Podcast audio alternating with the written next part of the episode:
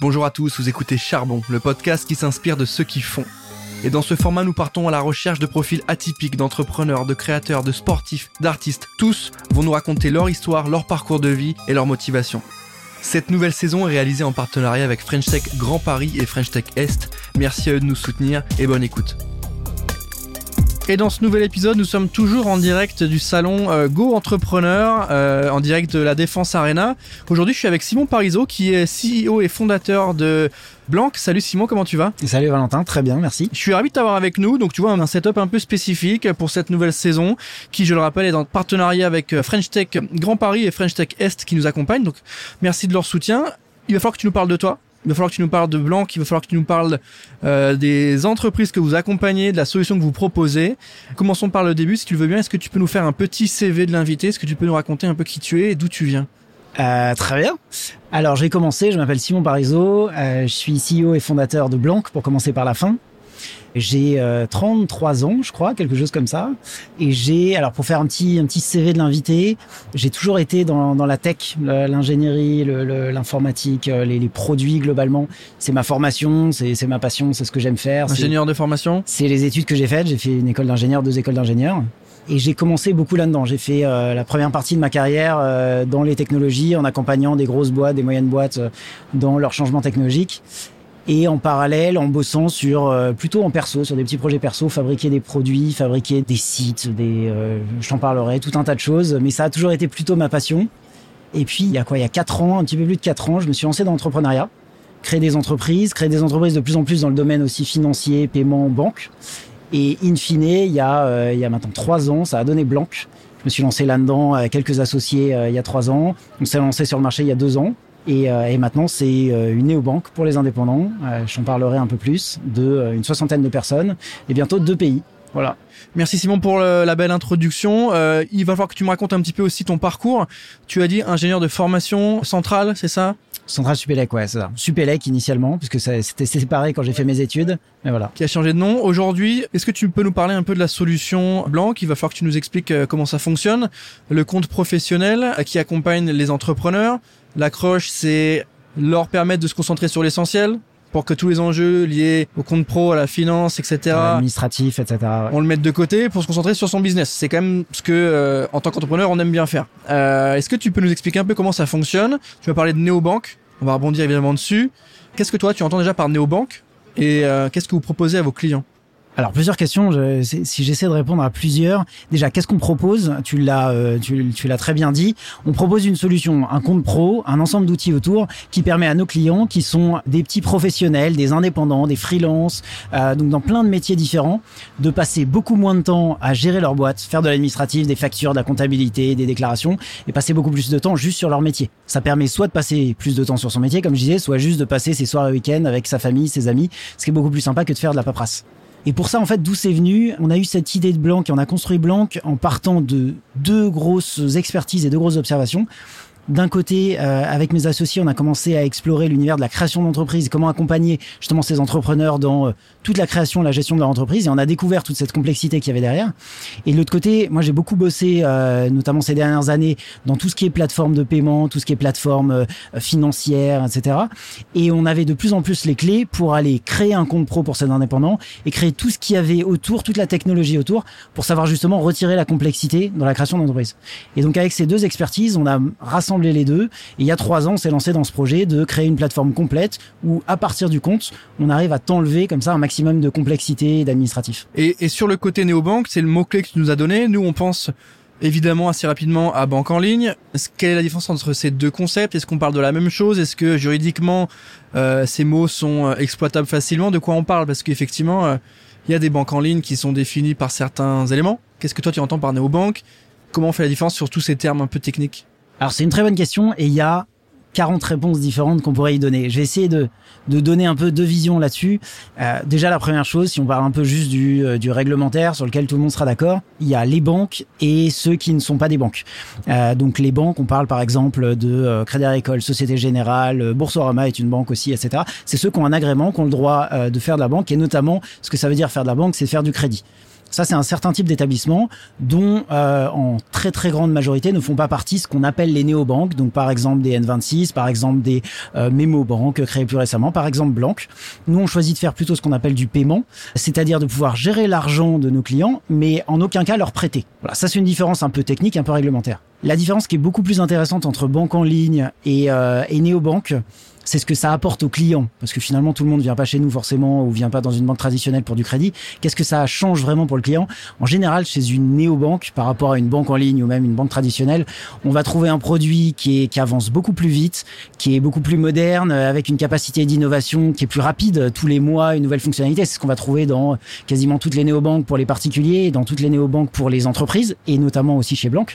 Pourquoi ça? Il y a une vraie différence fondamentale, c'est que d'un côté, une banque en ligne si je le dis un peu simplement, c'est des banquiers qui ont essayé de prendre les codes techniques, les codes digitaux pour essayer de un peu mieux faire leur boulot. Mais c'est des banquiers.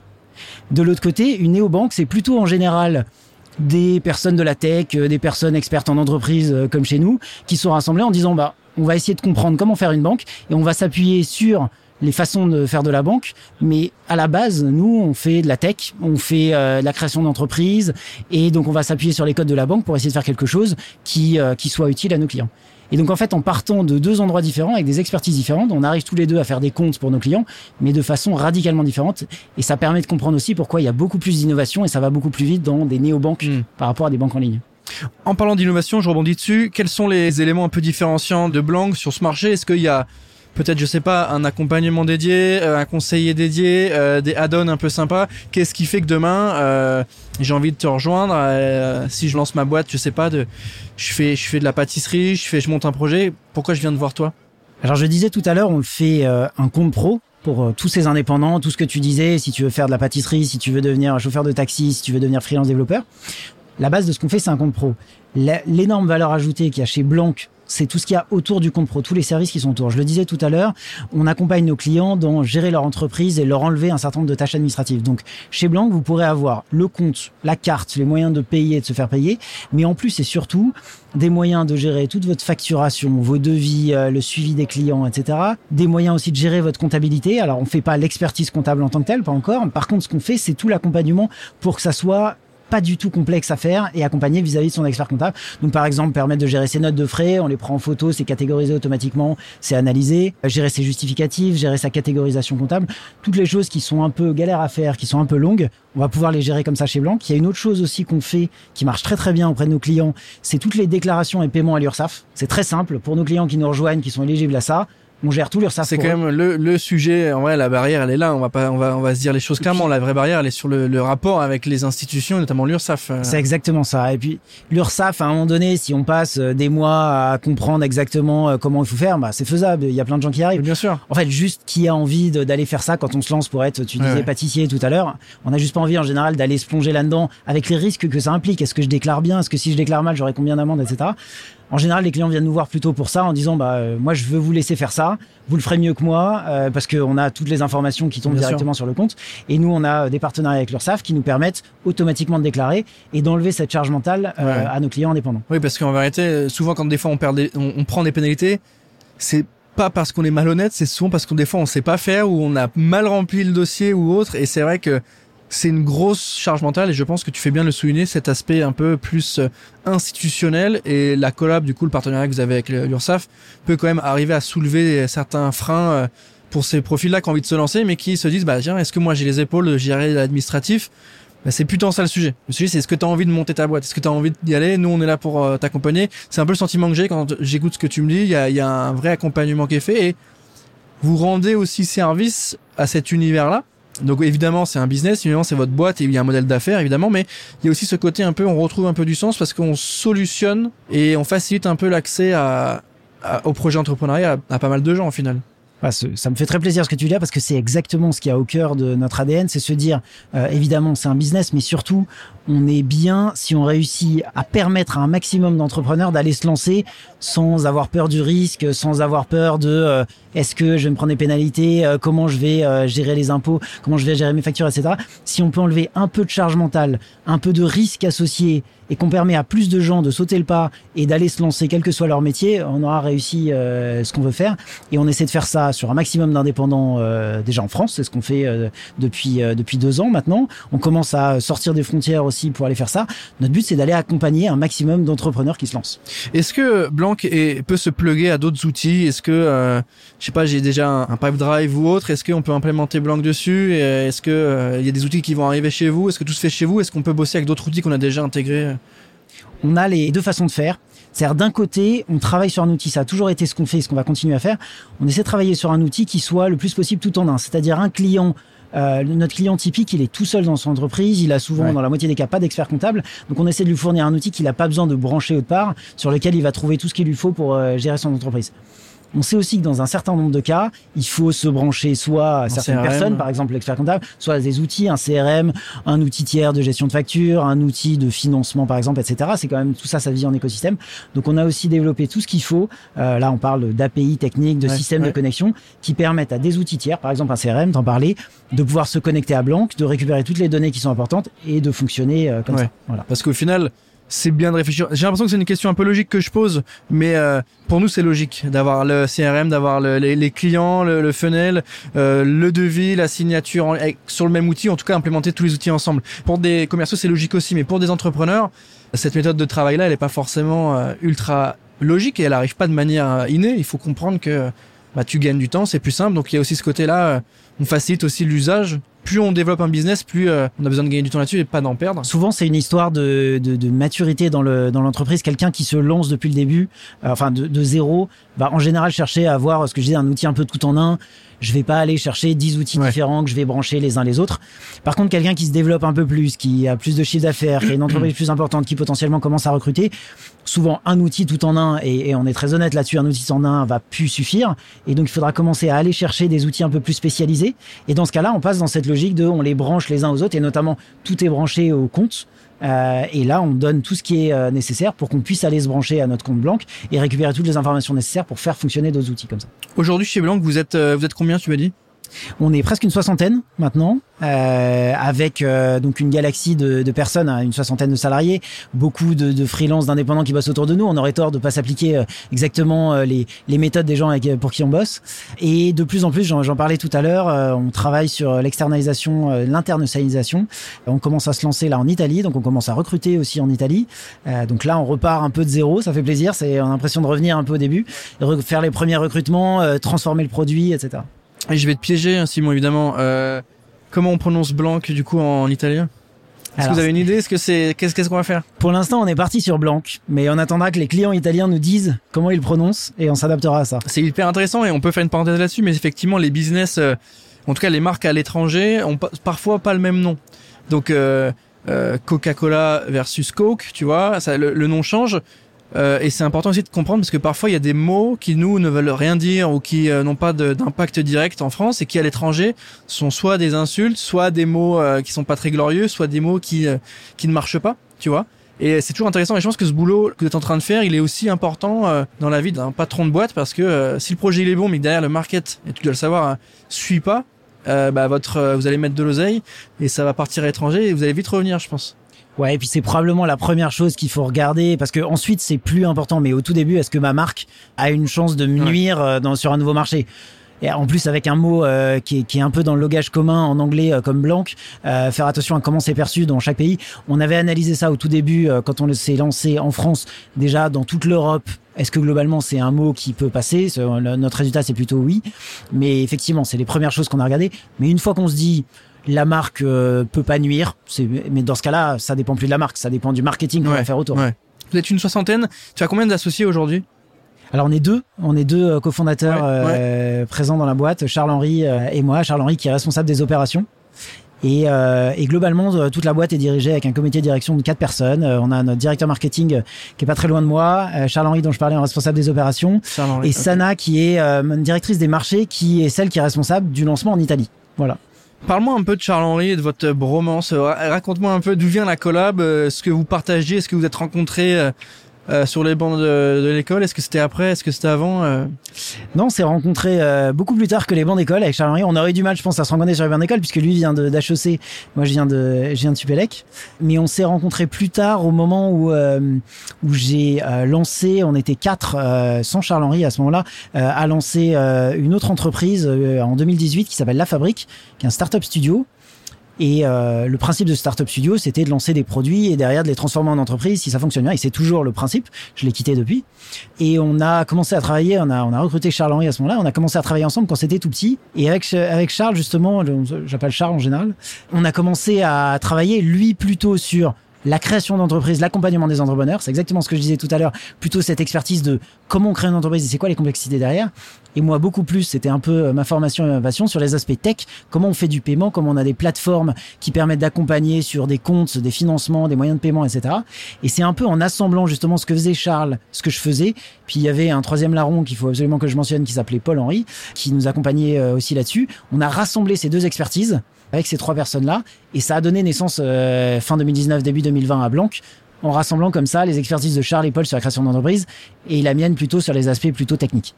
Comment aujourd'hui tu as switché ta casquette d'entrepreneur à celle de patron de boîte qui doit gérer une soixantaine de personnes? Euh, C'est pas le même métier. J'imagine que quand tu es 3, ensuite 4, après 10, après 20 et ensuite 60, les enjeux sont pas les mêmes. Tu te délaisses et tu délègues certaines choses et en même temps tu dois rester présent. Comment tu gères ça? Moi, j'ai eu deux gros changements en fait euh, depuis le lancement de Blanc. Il y a celui que tu mentionnes, c'est quand tu passes de euh, 3 4 personnes au début de la boîte à 60 euh, maintenant. Euh, ça c'est un premier gros changement. L'autre gros changement qu'il y a eu, c'est euh, j'ai commencé en étant plutôt sur les aspects uniquement techniques de Blanc monter les plateformes, monter l'équipe qui a construit tout ça, etc. Et, et j'ai switché, c'était vers avril 2021 en CEO de l'entreprise. Ça, ça fait aussi un vrai changement de lâcher un peu plus, parce que c'était obligatoire, lâcher un peu plus les aspects euh, produits et se concentrer sur euh, toute la gestion d'entreprise au global et toute la stratégie d'entreprise. Ça, ça demande aussi un vrai changement de mindset. Malheureusement aussi, je dirais, on est, on est, je pense, trop peu formé dans les écoles d'ingénieurs à, euh, à, ce que c'est que de monter une boîte et de diriger une boîte. Donc, il a fallu que je découvre aussi un certain nombre de choses. Et donc, j'ai mélangé un peu les deux, les deux challenges. Honnêtement, jusqu'à maintenant, je me plains pas. Ça s'est très bien passé et je pense que la, la, croissance parle d'elle-même. Mais clairement, c'est c'est d'un côté compliqué, il faut se remettre en question constamment, il faut remettre en question son travail et les choses qu'on fait nous-mêmes ou alors qu'on délègue constamment. Et de l'autre côté, c'est passionnant parce que chaque jour, mais vraiment absolument chaque jour, j'ai un nouveau sujet, un nouveau, une nouvelle chose sur lesquelles j'apprends, une nouvelle chose auxquelles j'étais jamais confronté et qu'il va falloir traiter. Alors ça demande d'être un peu motivé chaque matin, mais honnêtement, c'est pour ça qu'on fait ce métier-là et c'est ça qui est vraiment passionnant. Est-ce que tu peux me donner ta définition de l'entrepreneuriat? Qu'est-ce que tu mettrais derrière? C'est dur comme question. Elle est, elle est technique, elle est compliquée parce qu'en même temps, t'es dedans, tu sais très bien ce que tu veux, ce que tu veux dire. Et en même temps, s'il faut redonner une définition, bah, tu dois choisir tes mots et on va t'en tenir euh, pour responsable jusqu'à la fin de l'épisode. Exactement. Bon, l'entrepreneuriat, pour partir sur quelque chose de, de simple, mais ça, ça, me paraît vraiment important, c'est, c'est partir de zéro. Et ça, et ça change beaucoup de choses. C'est comme ça aussi qu'on peut différencier vraiment un, un entrepreneur qui, qui crée sa boîte ou qui crée un projet quoi que ce soit et, euh, et quelqu'un qui va rejoindre un projet une entreprise lancée beaucoup plus grosse là c'est ce qui s'est passé chez Blanc c'est ce qui s'est passé à la fabrique que j'avais cofondé euh, précédemment on est parti de zéro avec une idée, on a cherché des financements, on a cherché comment cette idée devait s'adapter, comment elle, elle était concrétisée avec un produit, avec des premiers clients, et partir complètement de zéro, avec personne qui est capable de nous dire euh, voilà comment il faut faire et voilà ce qui va fonctionner. Ça, pour moi, c'est le cœur de l'entrepreneuriat. C'est il faut apprendre, il faut être confronté au terrain. Il faut savoir que euh, dans la majorité des cas, on va se planter sur l'idée initiale et il va falloir l'adapter. Et c'est ça qui différencie vraiment le fait de partir sur quelque chose qui est euh, un peu plus balisé, où on sait ce qu'il faut faire. Il faut faire le taf, mais on sait ce qu'il faut faire. Et c'est la vraie différence, je pense. Tu, tu, disais juste avant sur le côté formation qu'en école d'ingé, t'es pas tellement accompagné sur la création d'entreprise. Pour toi, c'est qu'est-ce qui serait le mieux si tu devais choisir? Parce que c'est vrai que tu me dis que t'es pas forcément bien formé là-dessus et en même temps tu as parfois des profils d'école de commerce ou autres qui eux sont ultra formés là-dessus en tout cas ont plein de cours de compta de gestion etc de market mais qui foncièrement n'ont pas tellement de compétences techniquement solides enfin comment te dire toi tu as une, une, expertise forte et technique grâce à l'ingénierie euh, et après apprendre à développer ta boîte, bah tu t'es renseigné, tu vendais, en tout cas tu travaillais avec ton expertise technique. À l'inverse, parfois des écoles de commerce ou de management forment des gens pour faire un peu de compta, un peu de gestion, un peu de market, un peu de CRM, un peu de mailing. Et au final, l'expertise, elle est un petit peu partout, mais pas forcément péchu. Tu vois, est-ce que euh, tu aurais aimé être plus accompagné? Et est-ce que tu penses que ces profils-là, du coup, entrepreneurs qui sortent d'écoles de commerce, prennent un peu de retard sur des choses techniques ou à l'inverse euh, vont très vite savoir ce qu'ils doivent déléguer et externaliser Parce que ton associé est HEC, donc je, veux faire un peu la comparaison. Bah justement, avec avec l'expérience de, de, moi mon expérience ingénieur, euh, des, des, personnes euh, ayant été formées en école de commerce que, que je côtoie et notamment Charles. Mon, mon avis là-dessus, c'est que certes, je regrette un peu de ne pas avoir été un peu plus formé sur certains sujets en école d'ingénieur. Enfin, j'ai, je suis arrivé, j'avais zéro base de, de compta, de finance, quoi que ce soit, j'ai dû tout apprendre j'aurais apprécié avoir un tout petit peu plus. Mais par ailleurs, euh, ce qui est très très bien dans et les, les écoles d'ingénieurs et euh, toutes les bonnes écoles de commerce, dans beaucoup de ces écoles-là, c'est juste d'accompagner sur euh, apprendre à découvrir soi-même. Et en fait, c'est la seule chose qui compte. On est dans un monde maintenant avec grâce à plein de choses sur lesquelles l'expertise en tant que telle a pu euh, tant de valeur que ça.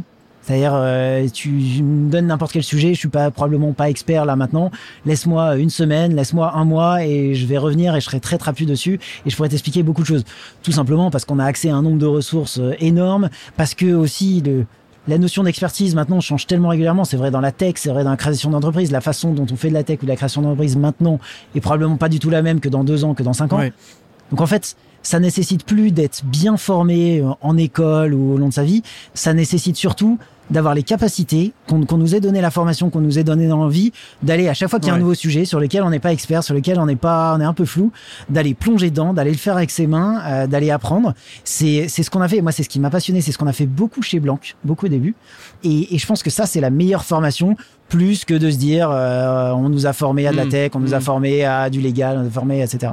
Donc c'est plus le côté euh, mindset et capacité à se confronter, un peu comme la prépa. J'ai un peu, j'ai un peu cette image là de la classe préparatoire. De euh, oui, tu vas apprendre des choses, mais tu vas surtout apprendre une manière de te comporter face à un problème, une manière de travailler, une manière de réfléchir, une manière de te remettre en question régulièrement. Et j'ai l'impression que ce que tu me racontes, c'est un peu ça. C'est pas tant l'expertise technique et ardue qui est importante, mais c'est plutôt est-ce que je vais être en capacité de savoir ce que je dois maîtriser, à combien de pourcentage aussi? T'as des thématiques sur lesquelles tu peux être bon à 60%. Et tu considères que c'est assez pertinent et c'est assez en termes de pourcentage pour pouvoir continuer ton business. Où il y a d'autres choses, tu devrais être à 90. Et après, à 90, c'est que tu veux pas externaliser plutôt et trouver quelqu'un qui est à 100%. Donc je trouve ça intéressant sur le côté, c'est plus le mindset, l'état d'esprit et la capacité à, à enclencher des choses plus que l'expertise en tant que telle qui, comme tu le dis, peut euh, varier en fonction de l'école, en fonction de... Ouais, c'est c'est c'est exactement ça. Et euh, l'école, la, formation globale peut aider à ça, mais il n'y a pas que ça. Et des gens qui ont euh, fait quasiment aucune étude, qui sont excellents à ça. Et, et d'ailleurs, c'est important dans ta question sur l'entrepreneuriat, c'est globalement cette capacité, ce mindset, à se dire, j'arrive sur un nouveau sujet. Mon premier réflexe, ça va pas être euh, de euh, potentiellement soit euh, recruter quelqu'un ou prendre un prestataire pour le faire, etc. Non, ça va être de rentrer dedans moi-même, me relever les manches, euh, aller comprendre de quoi il s'agit, comment ça fonctionne, comment je pourrais le faire moi-même, etc. Et en général, à un moment donné, on peut pas tout faire soi-même, et donc on va finir par recruter une personne euh, bien plus compétente, par euh, aller chercher un partenaire qui pourra le faire mieux. Mais c'est de le faire soi-même au début. Et ce mindset-là, bah, tu parlais de la prépa, des, de- on parlait des écoles d'ingé, de commerce, etc. Donne c'est- pas c'est pas du tout le seul endroit où on peut l'avoir mais elle donne quand même un bon mindset là-dessus une méthode déjà une capacité de travail ça on l'a beaucoup euh, en prépa euh, une ouverture d'esprit une, une capacité de réflexion une méthode pour décomposer les sujets et tout ça ce sont autant Ouais. de choses qui Ouais. aident quand on arrive devant un problème complexe qu'on connaît pas du tout Moi, je peux donner un, un- un petit exemple là qui nous est arrivé chez Blanc quand on a commencé Blanc bah, une des premières choses, c'est assez évident, mais une des premières choses auxquelles on a été confronté en lançant euh, une, une néobanque, un compte pro pour les indépendants, c'est la réglementation. Réglementation bancaire, la réglementation des paiements. Et puis globalement, euh, on n'avait pas une connaissance énorme sur le sujet, et j'avais pas une connaissance énorme sur le sujet en commençant.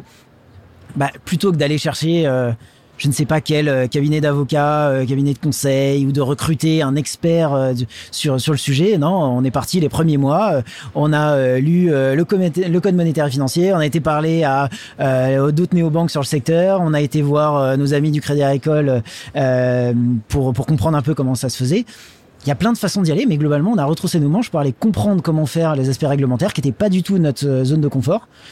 Et in fine, on a recruté des personnes qui étaient bien plus compétentes là-dessus. C'est, c'est maintenant comme ça, heureusement que c'est géré euh, chez Blanc, par des personnes dont c'est la formation, dont c'est le métier et l'expertise. Mais au début, on l'a fait nous-mêmes. Et ça a été vrai sur plein de sujets. Je pense que ça, c'est vraiment au cœur de l'entrepreneuriat, c'est faire soi-même avant ensuite de grossir. Sur le format charbon, on a évidemment euh, une question qui reprend le titre de notre podcast. Euh, il faut que tu nous donnes la définition du terme charbonné. Tu as commencé à y répondre un peu. Ouais. Euh, J'aimerais que tu me donnes, voilà, toi, ta définition. On a parlé d'entrepreneuriat. Ça veut dire quoi aller au charbon pour toi? Alors, le charbon, c'est très proche de ce que je disais juste avant. C'est se remonter les manches devant chaque problème et, et avoir ce mindset de dire, en fait, je suis capable de le faire moi-même. Peut-être que je trouverai des limites à un moment donné, mais je suis capable de le faire moi-même au début. Et, et c'est vrai sur, c'est vrai surtout, c'est vrai sur monter une entreprise. Et ce que je disais par exemple tout à l'heure, euh, faire des sujets réglementaires. Et c'est vrai sur, euh, je suis assez bricoleur euh, chez moi euh, sur sur n'importe quoi dans mon appart et je, et je me confronte, c'est un détail, mais je me confronte à la même chose auprès de pas mal de gens avec qui je discute. Ah non, faire un trou dans un mur avec une perceuse, ça, ça a l'air compliqué, etc. C'est con, c'est pas du tout le même sujet que réglementaire, mais c'est le même mindset. C'est bah non, en fait, probablement je regarde un tuto sur YouTube, je parle à trois personnes qui l'ont fait. Bah, il n'y a pas de raison que je sois pas capable de le faire et avoir ce mindset de je le fais moi-même, je suis capable de le faire, et on verra quand j'aurai atteint mes limites pour prendre quelqu'un qui est meilleur. Bah pour moi, c'est ça charbonner, c'est se dire euh, je commence, euh, je fais tout ce que je peux, et ensuite euh, il faudra grossir, il faudra scaler. C'est une autre question ça. Charbonner, c'est aussi synonyme de douter. Tu doutes souvent, c'est la vie d'un entrepreneur. Est-ce que tu peux nous donner un peu ton état d'esprit par rapport à, à ce fameux doute? Comment tu te confrontes au doute? Est-ce que c'est quelque chose qui t'oppresse ou t'es pas à l'aise avec ça? Ou à l'inverse ça te ça te stimule un peu? Comment tu gères le doute aujourd'hui? Pour moi, là, quand tu me parles de doute, ce que ça m'évoque, c'est euh, en fait il y a une chose particulière dans, dans l'entrepreneuriat et dans, dans le fait de monter comme ça une entreprise, un produit, c'est que tu alors tu doutes toujours de ce que tu as construit et notamment en fait il n'y a pas de très bonne solution. Il n'y a pas quelqu'un qui va te dire euh, ça c'est comme ça qu'il faut le faire, c'est comme ça que ça marche, ou alors qui va te dire oui c'est bien ce que tu as fait, bien joué. C'est à un moment donné, ta boîte, elle fonctionne ou elle fonctionne pas. Alors c'est bien, bien sûr un peu plus euh, continu entre les deux, mais je veux dire, c'est le marché, c'est tes clients, c'est ton chiffre d'affaires qui vont juste te montrer ça fonctionne ou ça fonctionne pas. Il y a personne qui va, euh, comme à l'école, te dire OK, 20 sur 20, bien joué, tu t'as bien réussi, ou alors euh, oui c'est bon, t'as validé ton test, etc. Ça n'existe pas dans le monde de l'entrepreneuriat. Et, et, ça, ça oblige à douter tous les jours, tous les quatre matins, parce que globalement, à chaque fois, tu dis ça peut, euh, ça peut changer du jour au lendemain. Mes clients, ils peuvent attendre quelque chose de différent, ou alors je peux avoir fait une modification et c'était une très mauvaise idée. J'ai pas un prof, j'ai pas quelqu'un, j'ai pas ou même un chef en entreprise qui va me dire ok, tu as fait, tu as fait ce qu'il fallait j'ai coché la case, pas du tout. Il faut apprendre à vivre avec, du coup. Ouais. Faut apprendre à vivre avec, et en même temps, c'est ça qui est, c'est ça qui permet de faire des choses qui sont nouvelles, qui sont vraiment utiles, parce que vu qu'il y a personne qui te dit c'est bon t'as coché la case c'est bon t'as 20 sur 20 c'est en général qu'il y a personne qui l'a jamais fait avant toi et donc bah euh, ce doute ça t'aide aussi à euh, à défoncer des murs à aller sur des choses nouvelles qui ont en général jamais été faites ça aide mais c'est vrai que c'est aussi un mindset euh, tous les matins de se dire est-ce que je fais vraiment les bonnes choses? Et et personne peut me dire si oui, si je fais les bonnes choses. quoi. Aujourd'hui, euh, avec Blanc, euh, tu as dit que vous étiez une soixantaine, tu as plusieurs associés. Est-ce que tu, euh, tu es heureux aujourd'hui? C'est une question un peu large, mais j'aimerais bien, moi c'est pour ça qu'on prend le temps de faire ce format aussi, de se dire, est-ce que tu es là où tu voulais être? Est-ce que ce que tu as produit, la marque, le produit, le service, te plaît? Est-ce que tu es à ta place? Est-ce que tu te sens est-ce que tu, tu penses que tu peux encore faire plus? Est-ce que tu es un éternel insatisfait? Ou est-ce que là, ce que tu as fait te, te convient? C'est une question qui revient souvent avec les entrepreneurs parce qu'il y a toujours ce côté, euh, notre vie, notre business, c'est étape par étape. On augmente, on accélère, on change, on pivote, etc. Donc on a toujours ce côté, on avance. Et euh, lorsqu'on arrive à un certain point de notoriété, de business, on a passé un step, etc. Les questions arrivent. Et est-ce que là, pour l'instant, toi, tu te considères être arrivé là où tu voulais? Euh, si oui, ça veut dire quoi? Et sinon, est-ce que euh, tu peux nous parler bah, de où est-ce que tu veux aller? Alors, je sors deux questions là de ce que tu dis. Il y a est-ce que tu es heureux? Et est-ce que tu es arrivé là où tu voulais aller? Et, les deux réponses, les, deux questions et les deux réponses sont très différentes. Est-ce que je suis heureux? Oui, euh, absolument. Enfin, cet, cet environnement-là, ce, cette capacité qu'on a avec Blanc, avec toute cette équipe derrière, de faire des choses, elle est magnifique et on a, on a un pouvoir d'avancer qui est énorme. Et ça, c'est exactement ce qui me rend heureux. C'est une capacité à faire qui est décuplée parce que je sais pas tout seul moi avec mes mains, mais c'est 60 personnes plus dans l'avenir euh, qui, qui peuvent avancer ensemble. Donc ça, c'est, je souhaite ça à tout le monde. Est-ce qu'on est arrivé là où on voulait aller? Non, absolument pas. On a 10 000 choses à faire encore et ça fonctionne très très bien. J'en suis très content. On a une croissance l'année dernière qui est délirante et, euh, et j'espère bien que cette année on fasse au moins aussi bien en fait, ça donne envie d'aller. En tout cas, moi, c'est mon mindset. ça donne envie d'aller encore plus loin. Ça donne envie de se dire, mais j'en suis qu'au début. Euh, il y a encore beaucoup de choses à faire. On, on regorge de d'idées, de choses sur lesquelles on veut soit améliorer, soit euh, lancer des choses nouvelles. Limite, à un moment donné, faut pas tomber dans la frustration de euh, ah ça va pas hmm. assez vite. Ah on aurait pu faire les choses différemment. On a juste un énorme terrain de jeu On a une très bonne vision de tout ce qu'on veut faire euh, en France, dans plein de pays d'Europe, pour accompagner des indépendants sur du paiement, sur du non-paiement, sur la gestion d'entreprise, sur la création d'entreprise. On a 4000 idées. La seule chose qui va nous limiter, c'est notre capacité à faire, c'est euh, la capacité de toute l'équipe à avancer, à avancer suffisamment vite. Mais donc non, on n'est pas encore, et je pense qu'on sera jamais là où on veut aller. on a juste une grosse vision devant nous, une capacité et on essaie d'y aller le plus vite possible quoi. C'est intéressant ta réponse parce qu'on parle aujourd'hui beaucoup euh, de slow, tu vois, de retrouver du sens, d'être dans le dans du slow, d'avoir une croissance euh, éthique, en tout cas une croissance raisonnée, etc.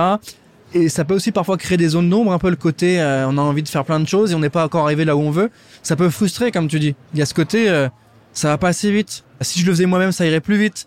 Est-ce que toi tu prends le temps d'apprécier ces moments aussi? Est-ce que tu prends le temps de te poser et dire OK, je suis convaincu qu'on est dans le bon mood, que là, le step, il est bon, où tu n'arrives pas forcément à savourer, et c'est pas forcément un défaut, où tu n'arrives pas forcément à savourer, et tu vois que l'après, mais ce qui fait aussi que tu avances vite. Et je pense que naturellement, mais c'est probablement vrai sur de beaucoup d'entrepreneurs, je suis un peu dans le déséquilibre avant, toujours à regarder plutôt ce qu'on va pouvoir faire après que d'apprécier ce qu'on a actuellement.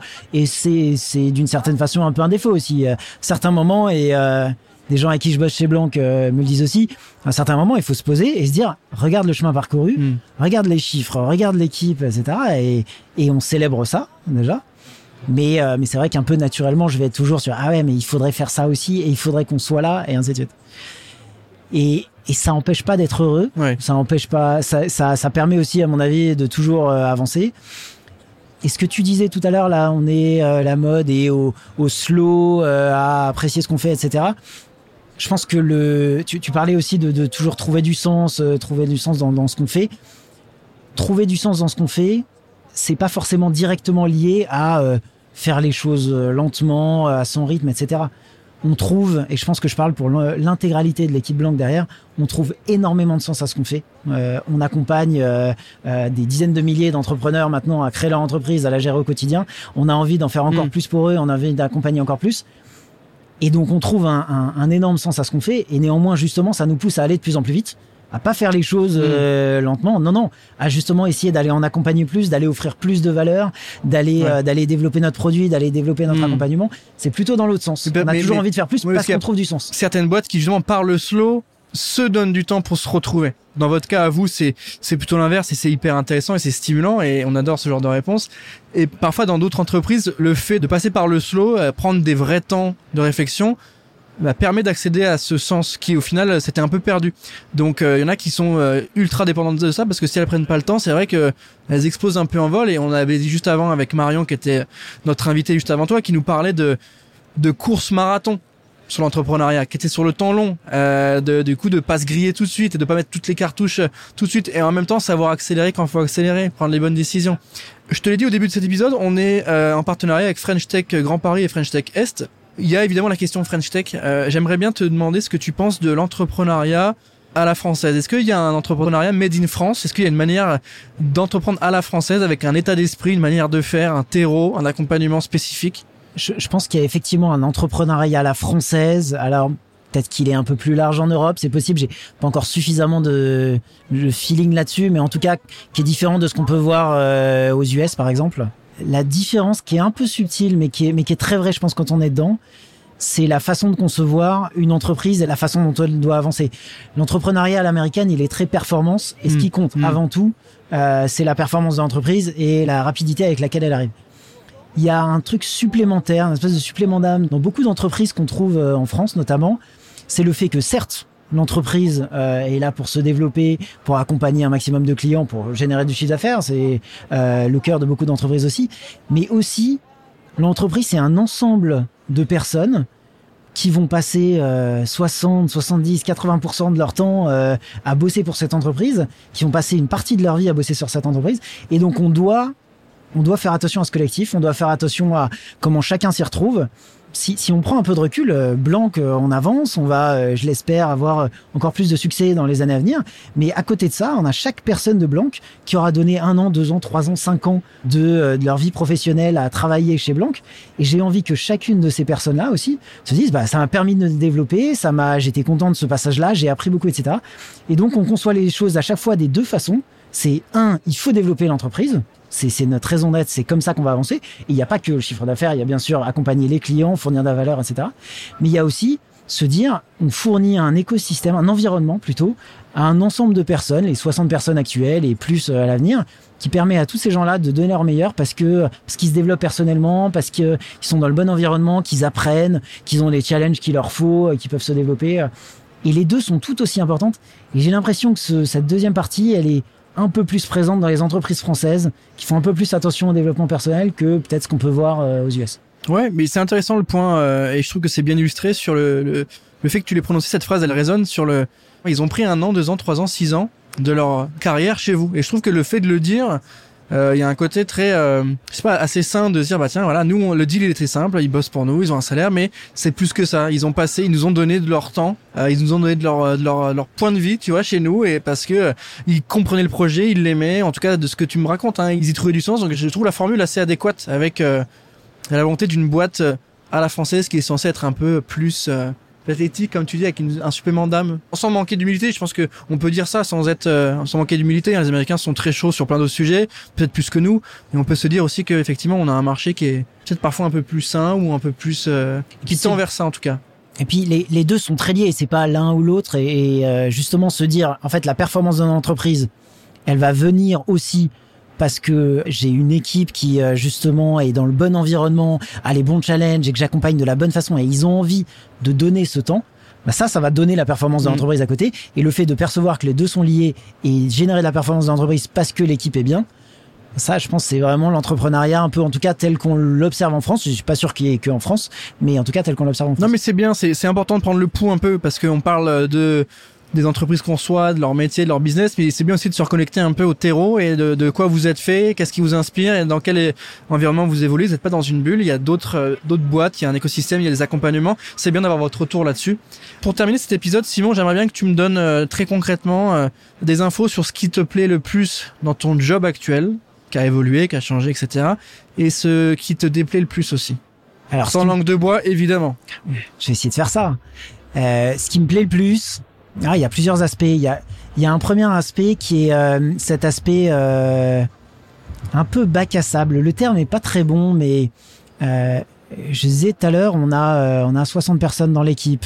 On a euh, on a toute une plateforme avec déjà 20 000 comptes ouverts dessus, 20 000 clients qui nous font confiance. Enfin, il y a il y a toute une base qui évolue de jour en jour et qui permet de se dire euh, tout est possible. Je peux euh, demain avoir une idée d'une nouvelle fonctionnalité, la faire développer parce que il y a les équipes pour la mettre à disposition de 20 000 personnes plus dans le futur euh, et, et, la mettre potentiellement dans deux pays. Enfin, il y a, y a, quand même une base où si j'étais tout seul dans mon salon, ce serait pas du tout pareil. Et donc ce, ce, ce, cet environnement, ce, cette espèce de bac à sable qui va qui va un peu plus loin de si j'ai une idée, bah, je peux lui donner une chambre de résonance euh, et, et en faire quelque chose de très gros. Ça, c'est un, un, des aspects les plus passionnants. Et donc, c'est vrai sur euh, des aspects produits, c'est vrai sur plein de choses, c'est vrai sur une organisation d'entreprise. On a envie de changer la façon dont fonctionne l'entreprise. Bah, c'est possible et on a, on a des moyens de faire. On a envie euh, d'aller chercher un type de client différent. C'est possible, on peut le faire. Il y a, y a, y a un environnement des possibles. Et après, par contre, la, la contraposée de ça, c'est faut être focus, faut pas partir sur tout et n'importe quoi parce qu'on a envie de le faire et c'est sympa et on a les moyens. Euh, non, non, faut l'entreprise va dans une direction, mais ce champ des possibles, cet aspect bac à sable est assez incroyable. Et puis je suis aussi très content, et c'est ce qui me plaît beaucoup dans, dans cette aventure-là, c'est que c'est une aventure qu'on a montée dès le début sur un aspect très technologique et très produit. On intéresse nos clients parce que notre produit et nos services sont bons et pas parce qu'on a les meilleurs euh, commerciaux du monde. Et ça, c'est comme ça que euh, j'ai voulu monter de cette boîte euh, dès le début. C'est comme ça qu'on fonctionne actuellement. D'ailleurs, c'est très simple, on n'a pas de commerciaux et ça fonctionne très très bien. Et je suis content qu'on soit dans ce mindset et qu'on continue là-dessus, quoi. Les aspects qui me plaisent moins. J'attends cette partie-là. Je l'attends. c'est la question la plus dure en fait, le, problème, c'est c'est des choses qui sont très liées à tout l'entrepreneuriat, mais c'est les aspects RH qui sont les plus durs. Les aspects RH, pourquoi? Parce que euh, quand tu as une entreprise, euh, taille modeste hein, par rapport à beaucoup d'autres entreprises en France, mais déjà de, de, de 60 personnes, en fait, un, des temps euh, principaux que tu passes en tant que dirigeant, c'est cette équipe c'est gérer cette équipe, c'est euh, c'est les, demandes de chacun, c'est les, attentes de chacun, que chacun soit bien à sa place, soit euh, soit exactement dans ce qu'il a envie de faire, qu'il est bon challenge, tout ce qu'on se disait tout à l'heure. Gérer des problèmes, rage quand il y en a, euh, gérer les recrutements, etc. Et en fait, c'est là où il faut être. Honnêtement, c'est c'est une de mes grosses valeurs ajoutées, c'est de savoir faire évoluer cette équipe Et en même temps, euh, je suis un ingénieur. Moi, ce que j'ai envie de faire, c'est euh, c'est développer, euh, coder d'une certaine façon, c'est développer des nouveaux services, c'est d'aller sur des nouveaux marchés. Et donc parfois, devoir passer autant de temps euh, sur cette équipe, je c'est là où il faut être, c'est là où j'ai de la valeur ajoutée, mais ça donne, ça y a un peu de frustration de, euh, j'aimerais bien passer plus de temps, euh, bah, le nez dans le code quasiment. Ouais, plus à l'aise avec le Mais, Python qu'avec les demandes ouais. du CE. Mais c'est, euh, mais c'est, mais ça serait une mauvaise idée. Ça serait évidemment une mauvaise idée parce que déjà l'ensemble de l'équipe de dev est bien meilleur que moi, et de l'autre côté, c'est pas là où j'aurais le plus de valeur ajoutée. Donc, euh, Non, mais c'est important ouais, que tu nous. mais c'est une petite frustration quand même. C'est important que tu nous le dises parce qu'effectivement, euh, chaque euh, job, en tout cas le poste de dirigeant, a, a, a ses points positifs, négatifs et des points que tu aimes ou pas, que tu apprécies ou pas. Et euh, c'était ma question euh, de pendant l'épisode aussi sur la, la partie RH. C'est pas la plus simple. Elle est pas euh, évidente pour tout le monde et notamment Il faut quand savoir on a lâcher un, en fait. un profil ingénieur. Parce que je voilà, j'ai pas mal d'amis ingénieurs qui sont en poste qui euh, je les connais et je sais que leur profil c'est pas des profils de RH, mais je, je trouve ça encore plus euh, valeureux et vertueux de faire ce boulot, de se dire bon c'est pas là où je suis bon et c'est là où je dois m'améliorer parce que c'est de l'humain et que l'humain c'est compliqué mais en même temps c'est le cœur de ta boîte, c'est ce qui fait que ça. ta boîte elle avance et que tu grossis, tu grandis et qui fait bon vivre chez vous donc euh, réponse sans langue de bois qui me parle, qui me va, qui je pense va aussi à ceux qui nous écoutent aujourd'hui.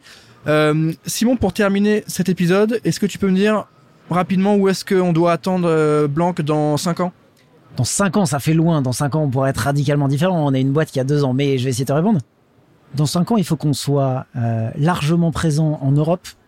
Euh, comme je te le disais, on lance l'Italie là. L'Italie, ça va être un test si ça fonctionne bien. J'espère bien qu'on s'arrêtera pas là. C'est bien l'objectif.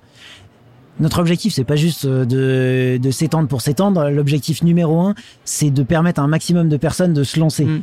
Et ça, on pense, je pense que ça se fait euh, si on dépasse les frontières, parce que finalement les indépendants ils se lancent de la même façon en France, en Allemagne, en Italie, en Pologne, en Espagne, et donc d'accompagner un maximum d'entrepreneurs qui se lancent, Mm. Quel que soit euh, l'endroit où ils sont. Et je pense qu'on sera, on est capable de faire notre métier, on sera bon dans beaucoup de pays d'Europe. Donc c'est là où il faudra nous attendre dans cinq ans. Bon, on y sera. En tout cas, on vous souhaite euh, d'y être. On vous regardera évidemment évoluer là-dessus. Merci Simon d'avoir pris le temps de répondre à mes questions. Merci à toi. On arrive à la fin de cet épisode. Je rappelle qu'on l'a évidemment enregistré en direct du salon Go Entrepreneur à Paris. Merci évidemment à tous de nous avoir écoutés. Merci à French Tech euh, Est et French Tech Grand Paris de nous soutenir sur cette quatrième saison de Charbon. Merci à tous de nous avoir écoutés. Merci à toi encore une fois. Et on se retrouve très bientôt pour un nouvel épisode. Ciao